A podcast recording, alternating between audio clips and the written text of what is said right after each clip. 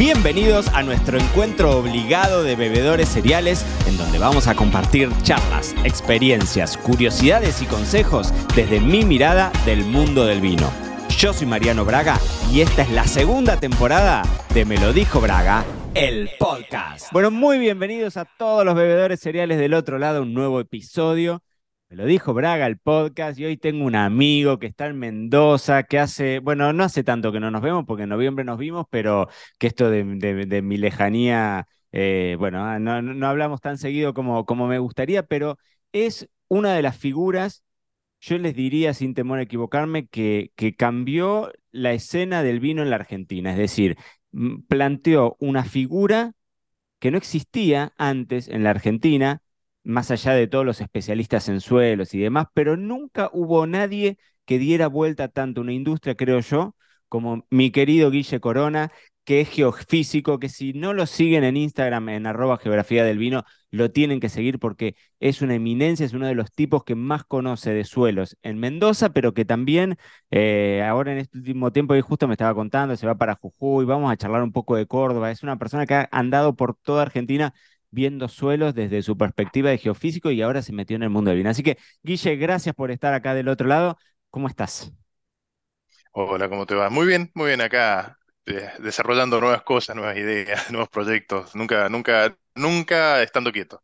Así me gusta, hay que moverse, así me, así me parece bien. Guille, contame esto. Bueno, em, contame cómo fue tu inicio siendo geofísico, trabajando en petróleo, o sea, en otros temas que no tienen que ver necesariamente con el vino. ¿Cómo fue que te empezaste a meter con, la viticultura?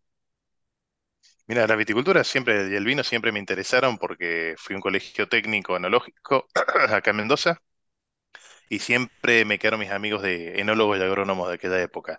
Y cuando volví a Mendoza, yo trabajé y viví mucho tiempo afuera, cuando volví a Mendoza en 2014, eh, ellos me empezaron a consultar si les podía dar una mano en sus fincas con el tema de los suelos, porque me decían que parecía que era importante o que se había puesto de moda a, estudiar los suelos. Así que en base a eso eh, empecé a ayudarlos a ellos y bueno, el resto fue un boca a boca. Y fui viendo que que mm, había una necesidad de hacer mapas, de estudiar, de, entender mejor las regiones. Queríamos hacer vinos de los lugares sin conocer los lugares. Eso era lo, principal déficit que veía y que todavía sigo viendo. Entonces, bueno, vi que había una comunicación totalmente desordenada, cada uno decía una cosa en el mismo lugar, que, se, o sea, que eran opuestas. Eh, y, bueno, en base a eso y mi curiosidad me empecé a meter a estudiar, a estudiar, a pedir información y a empezar a recorrer estos lugares y a básicamente aprender. No es que yo tenía la respuesta, no que lo único que hice fue ponerme a estudiar para buscar las respuestas. Guille, ¿qué hace un geofísico? Ponelo, ponelo en, palabras fáciles para, para, para que yo te pueda entender. ¿Qué hace un geofísico? Es, es una especie de geólogo que sabe un poco más de física. Eh, por ejemplo, los sismólogos, quienes estudian los sismos, son geólogos, pero también son geofísicos. Un geofísico es una persona que estudia la Tierra, eh, y lo que hay dentro de la Tierra a diferentes profundidades con métodos físicos. Y yo siempre lo, lo, asemejo a un médico. Un médico, si uno tiene una posible fractura, no te va a hacer un tajo a ver si el hueso está desplazado, sino que te hace una radiografía.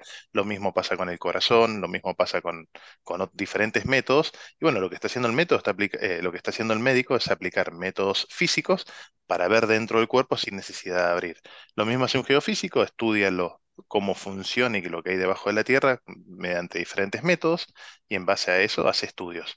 Eh, las, o sea, el método, lo, más práctico es obviamente dónde poner un pozo para buscar petróleo. Pero un pozo sale muy caro, son millones de dólares y uno no lo pone al azar, sino que lo pone en un lugar en específico. Y bueno, ¿y cómo sabemos cuál es ese lugar en específico? Estudiando la tierra. Ok. ¿Y cómo se estudia un viñedo? ¿Cuáles son los estudios que, a vos te contratan para hacer? Porque además hay algo que a mí me parece súper interesante de tu trabajo, es que eh, trabajás con un montón de bodegas distintas, en un montón de regiones distintas, ¿no? Y eso te debe dar también a vos una posibilidad de hacer comparaciones, ¿no? Y un aprendizaje que no tendrías si es que trabajases únicamente en un suelo en particular. Sí, eh, mira, yo mientras más estudio suelos, más aprendo de vinos, porque yo no solamente cuando vamos a ver una finca y estudiar los suelos, eh, me quedo en eso. Eh, mi curiosidad me lleva a, bueno, a ver, hablame vos, agrónomo, yo siempre voy con agrónomo, hablame vos, agrónomo, la viticultura, qué es lo que pasa en este cuartel, qué lo- cuáles son los inconvenientes que tenés en aquel otro sector, porque también muchas veces eso es la respuesta del suelo al lugar. Si tenés un, su- un suelo muy pedregoso, dentro de una finca hay un suelo muy profundo, posiblemente tengas vigores diferenciales en las plantas. Bueno, en la planta no es lo mismo crecer, hacemos una suposición muy gigante, ¿no? En arena que en la piedra. En la piedra le va a costar un poco más crecer y vas a necesitar un poco más de agua. Y también eso se, se expresa en los vinos. Entonces, lo que yo trato de hacer es en cada una de las fincas determinar esos diferentes sectores. Que se habla de polígonos o de poligonización o de sectorización o de parcelas. Bueno, lo que tratamos de ver y de entender es cuáles son esas unidades, o sea, la mancha de arena dentro del viñedo hasta dónde llega, la mancha de piedra, dónde empieza y dónde termina. Y en base a eso no es el, eso no es el, el final del estudio, sino es el comienzo de un estudio, porque hacer un vino no es solamente suelo, eh, también es cómo manejar ese suelo vitícolamente, o si uno no- todavía no planta, qué pie va a plantar, qué pie va a seleccionar, qué varietal va a seleccionar para cada uno de esos suelos, cómo lo va a podar, cuánta carga de uva va a dejar. Y después, cuándo y cómo va a vinificar, cuándo va a cosechar y cómo vinificar. Si uno tiene un suelo pedregoso, un suelo mucho más cálido, un suelo donde la ventana de cosecha es mucho más corta y posiblemente los vinos tengan otro perfil de fruta. En cambio, si un suelo es más profundo, más arcilloso, por ejemplo, el perfil de fruta cambia y la ventana por ahí sea más amplia. Y por ahí en ese suelo se siente un poco más el efecto de la añada. ¿Por qué? Porque esos son suelos que retienen mucho más el agua. Entonces, si nos agarran las típicas lluvias de febrero, que no son bienvenidas, yo siempre digo que en Mendoza llueve poco y mal, llueve muy poco y llueve en el, en el peor mes que tiene que que llover. llueve poco, llueve cuando no tiene que Po- llover. Claro, poco y mal, poco ya es tiempo. Bueno, si nos agarran esas lluvias de febrero, se vamos a notar en los vinos en la falta, por ejemplo, de concentración. Entonces hay suelos que son más permeables al efecto. Y bueno, hay un montón de pequeños detalles que terminan configurando lo que es un vino de un lugar. Pero yo siempre digo, em, para hablar de suelo, no me gusta hablar de suelos de, de, por ejemplo, de Gualtadarí, no me gusta solamente, o de, o de cualquier lugar, llamarle el lugar X, no sé, la compuerta, Vistablo, el lugar que sea. No me gusta solamente cuando se habla de un lugar y se habla de suelos. Yo voy muchas presentaciones de vino de suelo. Para mí, si bien es una información técnica que se puede comunicar, para mí lo que hay que comunicar es el lugar. El suelo también es un elemento interno para, para yo como productor, para entender lo que está pasando en mi finca y para yo maximizar y sacar el máximo provecho y calidad. Y después, si quiero, lo comunico, pero muchas veces te dicen esto tiene suelo calcáreo. Y vos decís, bueno, pero hace 40 grados de calor. ¿Dónde está el efecto del suelo calcáreo? Si, si cosechas en, no sé, el 2 de febrero. Entonces, bueno, creo que hay una serie de elementos que, que- que- que conforman el lugar y creo que estamos en ese proceso. Entendimos mucho de suelos en estos años, pero ahora tenemos que entenderlo todo, todo un lugar como un concepto más holístico, como, como que abarca muchas más cosas que solamente el suelo. Guille, estás abriendo un montón de cosas que, me las estoy anotando, pero no me dan las manos, porque tiras muchas puntas que son interesantes. Vamos, voy, un poquitito más para atrás, ¿no? Fíjense para los bebedores cereales que, que se están como adentrando en el mundo del vino. Fíjense cómo simplemente con esa mancha de arena específica dentro del viñedo, vos ahí podés, digamos, hacer una cosecha particular o podés plantar el viñedo de forma distinta o elegir un sistema de conducción o de poda distinto. Guille, se me cruzó por la cabeza mientras vos lo decías, por ejemplo, es eh, todos estos aprendizajes que uno tiene, ¿no? Analizando el suelo, son espectaculares cuando estás tomando la decisión de plantar un viñedo. Ahora, ¿qué pasa cuando ya el viñedo está plantado? Y cuando haces esta, en- encontrás esto, yo me acuerdo en su momento, Zucardi cuando plantó em, Piedra Infinita, que empezaron a hacer esas parcelizaciones, ¿no? Y te decían, bueno, lo, lo cosechás de acá a acá, de acá acá se cosecha la semana que viene. Una vez que ya tenés el viñedo plantado, que ya tenés elegida la orientación, que ya tenés elegido el sistema de conducción, Vas vos, mirás el suelo y te das cuenta que quizás la decisión que se tomó no fue la ideal para sacarle el máximo provecho a, a ese, a ese tipo de suelo o a ese lugar específico dentro de la viña. ¿Se puede hacer algo o ya la pata la metimos? Mira, es, en- es muy buena la pregunta. En el 90% de los casos ya tienen plantado el viñedo. Generalmente la orientación que eligen es norte-sur, son espalderos altos, norte-sur, y lo que uno va eh, y le- después le da un puzzle, ¿no? Dentro de ese ordenamiento de, de lo que son parcelas o cuarteles rectangulares con orientación norte-sur, muchas veces lo que termina siendo es un puzzle muy complejo de cosechar. Bueno, vos lo viste ahí en Zucardi, en, en- en esos mapas. Lo que pasa es que hay lugares también que son mucho más complejos que otros. Uno tiene que, todo parte de la heterogeneidad. Por ejemplo, no hay lugar más heterogéneo a nivel de suelos que Altamira. No hay lugar más heterogéneo que Altamira, donde cada 20 metros tenés suelos profundos y suelos cortos. Entonces tampoco podés plantar según el tipo de suelo ahí. ¿Por qué? Porque te van a quedar cuarteles de 20, de, de 20 Claro. metros. O sea, se vuelve impracticable. Inviable a Entonces nivel que económico también, ¿no? O inviable. sea, claro, Exactamente, a nivel económico. Y otra cosa, no todo se cosecha por polígonos. Yo creo que lo- una de las cosas que nos, que nos ha hecho rever todo este tema de suelos es que, ¿cómo era antes la calidad, por ejemplo? Era una finca, no una zona buena, supongamos, pero ¿cómo era la, tu, tu portafolio? ¿Cómo lo armabas? Vos tenías tu vino de entrada de gama, tenías tu reserva y tu gran reserva. Y tu reserva y tu gran reserva tenían 12 y 18 meses en barrica, que es lo que pide la legislación, ¿no? En paso por madera. Sin embargo, cuando hablabas con los tipos te decían, ¿cuál, y cuál vas a reserva? ¿Cuál, vos-?" porque no es que agarra cualquier vino y lo meta en reserva o lo meta en gran reserva. Y generalmente te decían, no, hay un cuartel que siempre sale más rico, siempre te dicen así, ¿no? Da menos claro. uvas, sale más rico. Y después cuando vos te pones a estudiar, vos te das cuenta que ese cuartel justamente tiene unas condiciones de suelos particulares diferentes a otros cuarteles. Son cuarteles de 8 hectáreas o de 4 hectáreas, vos decís, pará me pongo estudiar otros cuarteles y en los otros cuarteles, tal vez de esas cuatro hectáreas, hay una que también es de alta. Entonces lo que, lo que hace el estudio de suelo es también sectorizarte tu portafolio, tus calidades, pero en el viñedo, no solamente en la bodega con la cantidad de barrica. Entonces, vos decís, listo, todo lo que es, entonces tengo un 80% de la finca, supongamos, ¿no? Estamos en Vuelta de que es arenoso, que sabemos que no es un vino muy bueno, pero que no puede ser algo muy tope de gama, listo, es mi entrada gama. Y después los sectores más especiales con otro tipo de suelo, que dan otros rindes, los manejo diferentes, les doy otro mimo y los cosecho diferenciales con polígonos. No hace falta cosechar por polígonos toda una finca, a eso es a lo que me refiero, sino que vos también sectorizás la calidad ya directamente en el viñedo. Antes la calidad era sinónimo de la bodega, de, de- de- de- la uva cuando ya entraba a la bodega. Algo iba a gran reserva, ya algo iba a reserva, dependiendo de lo, insisto, que hasta el día de hoy las legislaciones es así, 12 meses paso por barrica o, o 18 meses, reserva y gran reserva. Ahora, esa, eh, ese, por, esa diferenciación del portafolio lo podés hacer directamente en el viñedo, lo haces en el viñedo, que es mucho más lógico. Claro, sí, sí, totalmente. Ahora, vos sabés que estoy, justo antes de, de- de entrar a charlar con vos, estaba leyendo unas notas de, de, de Rioja, y acá en Rioja, viste, empiezan a ser como un tema de debate, los vinos de parcela. Y en Argentina son temas que se debaten desde hace mucho tiempo, es decir, o no sé si mucho tiempo, yo me acuerdo de la primera vez que escuché hablar de esto y vi eh, imágenes de mapas y demás, fue de Terrazas de los Andes cuando hicieron la presentación de Cheval de Sanz, no me acuerdo qué, qué añada fue. Y, mm, y para mí era como un show, ¿viste? Porque era una, una foto que tomaba las temperaturas, y, mm, pero no eran las temperaturas de suelo, en realidad te estoy mintiendo, eran era, era lo- lo- los, la- los niveles de madurez del, del viñedo, ¿no? Pero empezar a meterle cerebro o, o- o tecnificación, digamos, a, a un tema que a veces es empírico, como vos decís, ¿no? Dicen, "Es- de este lado sale más rico el vino. Y vas vos y lo mirás desde una perspectiva más científica, si se quiere, ¿no? Poniéndole, poniéndole ese razonamiento. Guille, salgámonos de, de Mendoza y contame un poco tus experiencias paseando por Argentina y viendo distintos eh, viñedos y demás. Quiero que me cuentes algo de Córdoba porque siempre te escucho decir cosas muy lindas de Córdoba y me interesa tu visión, pero contame un poco, así como en líneas generales, eh, qué pasa con el resto de Argentina.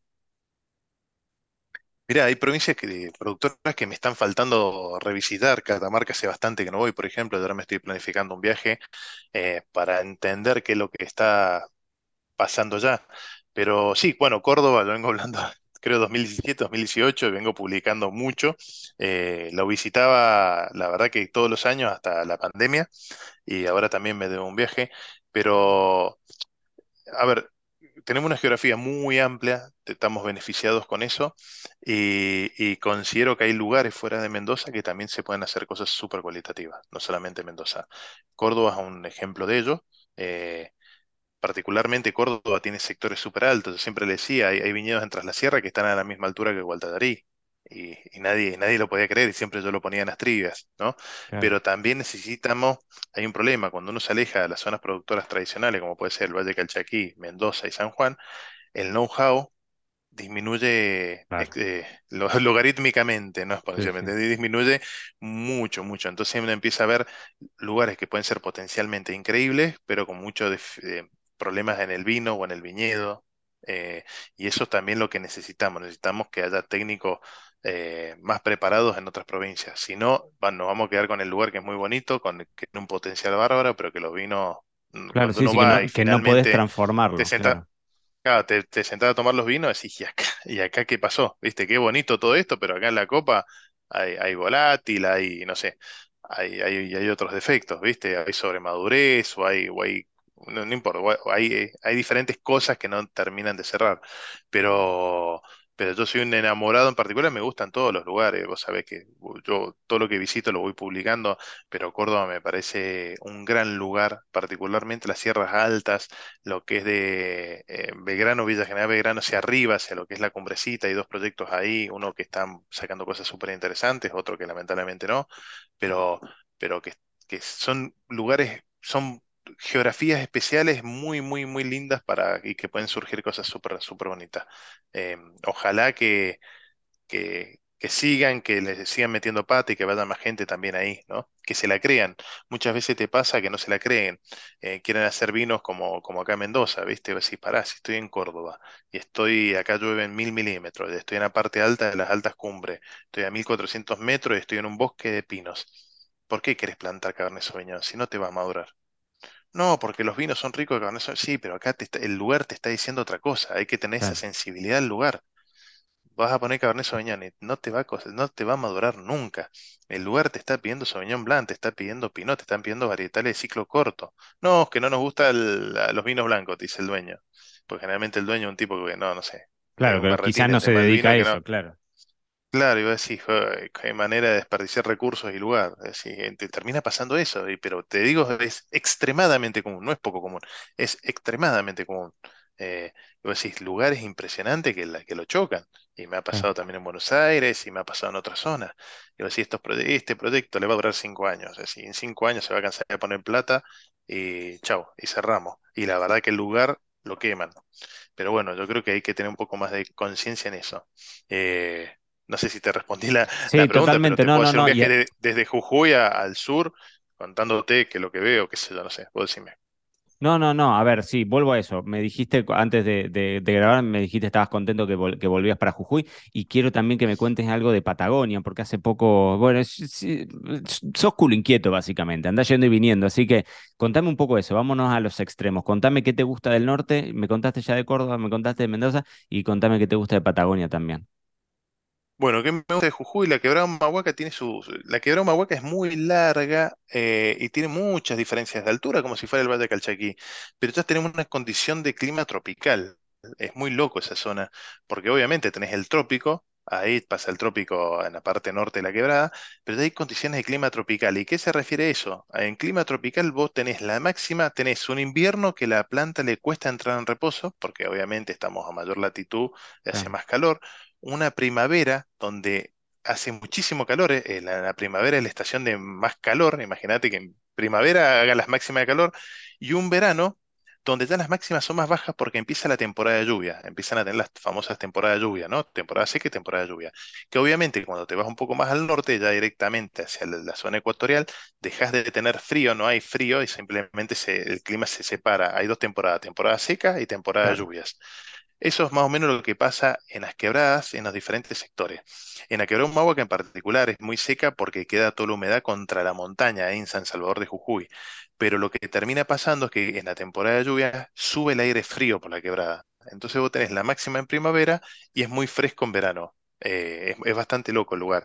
El lugar es espectacular, tiene su condimento turístico, tiene su condición de, de, lugar histórico, ¿no? O sea, eh, ahí estaban los originarios, ahí, ahí, eh, tiene, tiene una magia aparte, cualquiera que haya ido a la Quebrada Humahuaca tiene una magia aparte. Y sobre eso hay una explosión de viñedos que obviamente empezó tímidamente hace unos 20 años, la, siempre hubo viñedos, pero digo, proyectos un poco más grandes, y que ahora se ha reafirmado.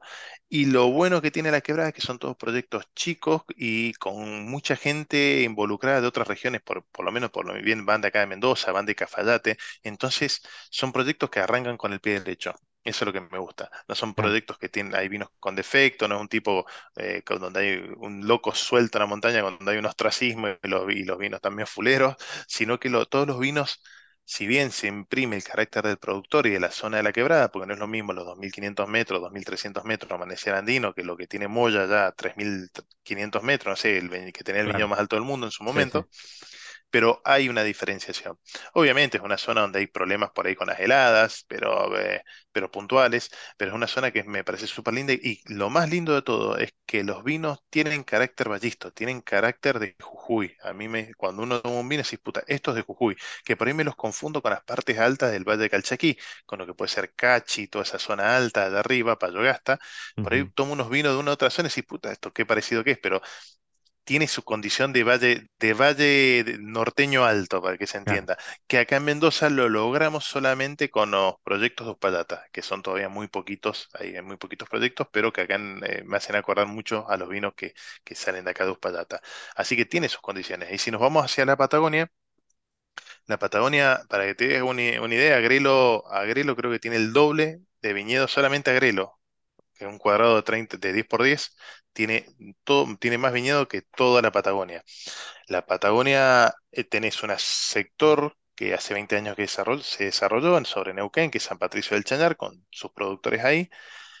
Y después tenés todo lo que es el Alto Valle, el Medio Valle, que bueno, hay algunos proyectos que hacen ruido, como es el de Hans, como es Chacra, como puede ser Añelo o algún otro que ande por ahí, bueno, Canal Histórico, no me quiero olvidar ninguno. Y después tenés lo que está pasando en, latitudes más bajas, lo que es la zona del Bolsón, lo que es Trevelin y lo que es Sarmiento. Eh, en particular en el Bolsón, la verdad que hay muy poquitos proyectos, son muy chiquititos, prácticamente no hay yo, creo que lo único que te puedes comprar el bolsón, pues lo, lo Camilo Bernardi, que no sé si lo vende todavía, y puedes comprar a Damou, pero insisto, es extremadamente poco lo que hay. Eh, y de, y de Trevelin, me parece que es interesante lo que está, lo que está sucediendo. Hay una zona donde hay agua, donde hay mucho riesgo de heladas, pero, pero que puede crecer. Yo creo que entre Belín la vitivinicultura puede crecer. Creo que todavía tiene mucho espacio para crecer, mucho espacio para crecer. El Trevelin, para aquellos que nos escuchan y dicen dónde queda eso, es, el mismo valle 12 de octubre, creo que se llama, eh, donde está Esquel, es la zona de Esquel. Em, es una zona extrema, la verdad que es muy extrema, eh, se defiende muchísimo las heladas. Eh, yo quiero ver esos Excel, quiero ver la, quiero ver la factura eléctrica de esos Excel de los proyectos, eh, porque para colmo están muy alejados de todos. Eh, imagínate lo que es el tema insumo, eh, le debe costar todo el triple, ¿no? Como lamentablemente en todas esas zonas alejadas. Pero, pero me parece como lugar muy interesante. Yo creo que todavía no han plantado en los lugares más adecuados, han plantado en el fondo del valle. Yo creo que que hay toda una zona para plantar súper bonita. Y bueno, tienen, tienen lo que falta en todos lados, que es agua, agua de sobra. Creo que eso es lo más importante. Es interesante, eh, Guille, esto pero que, insisto, Decime, decime. Mm que han plantado en el fondo del valle. El fondo del valle siempre, los fondos del valle siempre son una heladera y por eso defienden tanto. Eh, todo ese valle tiene un cierre hacia el sur que, que son toda una, serie como si fuera un anfiteatro que mira hacia el norte de alta pendiente que me hace acordar algunas fotos de algún viñedo europeo. Decir, acá se tiene que plantar mirando al norte, si lo, lo, que necesitamos es calor en ese lugar. así que, pero bueno, yo creo que cuando vayan a plantar ahí va a ser otra cosa y que te peguen un llamado, que te peguen un llamado para, para, no, que los yo estuve con ellos, ya, les hablé, les pasé los mapas para dónde creo que hay que plantar y bueno, es cuestión de ellos. Pero es interesante esto también que decías de, mm, del tipo de proyecto que se monta, ¿no? Y cómo es importante en cada uno de los lugares que vos fuiste nombrando, las primeras bodegas que se me vienen a la cabeza son esas bodegas que, que invierten en, sobre todo en el know-how, ¿viste? En, el, en, en salirte del ostracismo y entenderlo eh, en, asesorarte, en buscar ayuda, sobre todo en muchos de estos lados que vos estás contando, y me imagino que te debe pasar a vos también con mucho el trabajo que vos haces, no tiene un historial, no tenés información eh, histórica que ir a buscar. ¿No? Entonces, mucho de esto también tiene que ver con, o con la prueba y error, o con, o, con hacer una suerte de comparativas con otras zonas del mundo o con otras zonas dentro de Argentina, cómo se comportó y establecer hipótesis, decir, bueno, acá tiene que, que andar bien tal uva, pero no hay registro de esa uva en ese lugar, ¿no?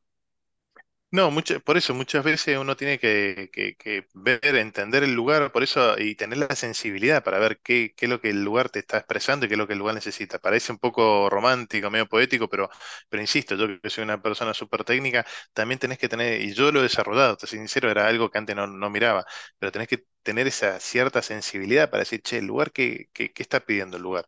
O sea, eh, creo que viene por ahí la mano. Mira, uno de los proyectos que fue a la costa argentina fue a plantar Malbec, pegado al mar donde hace frío en Miramar. Y después de ocho años creo que arrancaron Malbec y se dieron cuenta que, no maduraba. Que, no iba a funcionar.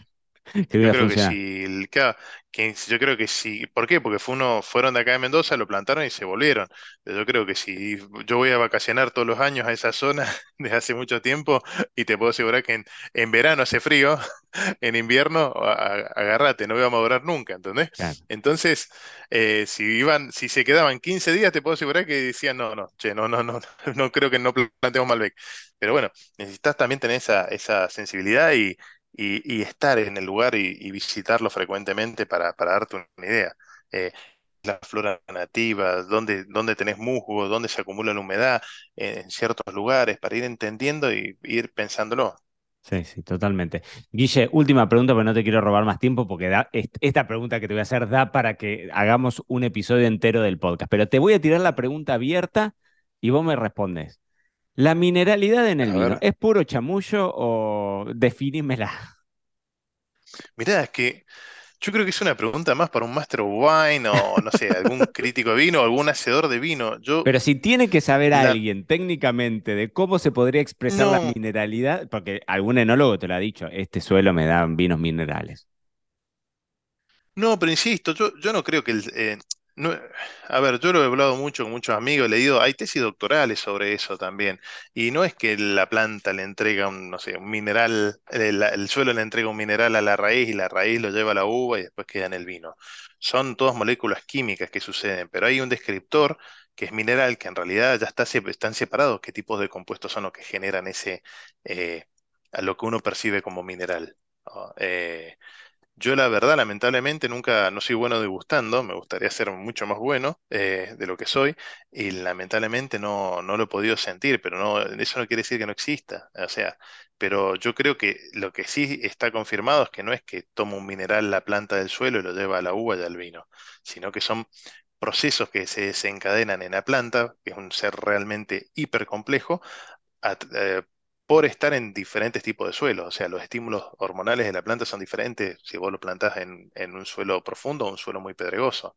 Entonces también eso cambia la fruta, cambia los estímulos hormonales de la planta y también cambia las composiciones químicas de ciertas cosas dentro de la uva. Y cuando después uno lo fermenta, dice, puta, esto, esto lo siento mineral. Yo creo que tiene que ver con eso. Guille, sos un monstruo. hasta, me diste una respuesta sobre la mineralidad. Te das cuenta, sos un genio. Guille, gracias por haber estado ahí del otro lado tomándote el ratito de cortar tu semana laboral para, para charlar con nosotros. Siempre es un placer hablar. Así que gracias por haber estado ahí. Bueno, muchas gracias a ustedes. Y esto fue todo por hoy. No te olvides suscribirte para no perderte nada y que sigamos construyendo juntos la mayor comunidad de bebedores cereales de habla hispana. Acá te voy a estar esperando en un próximo episodio.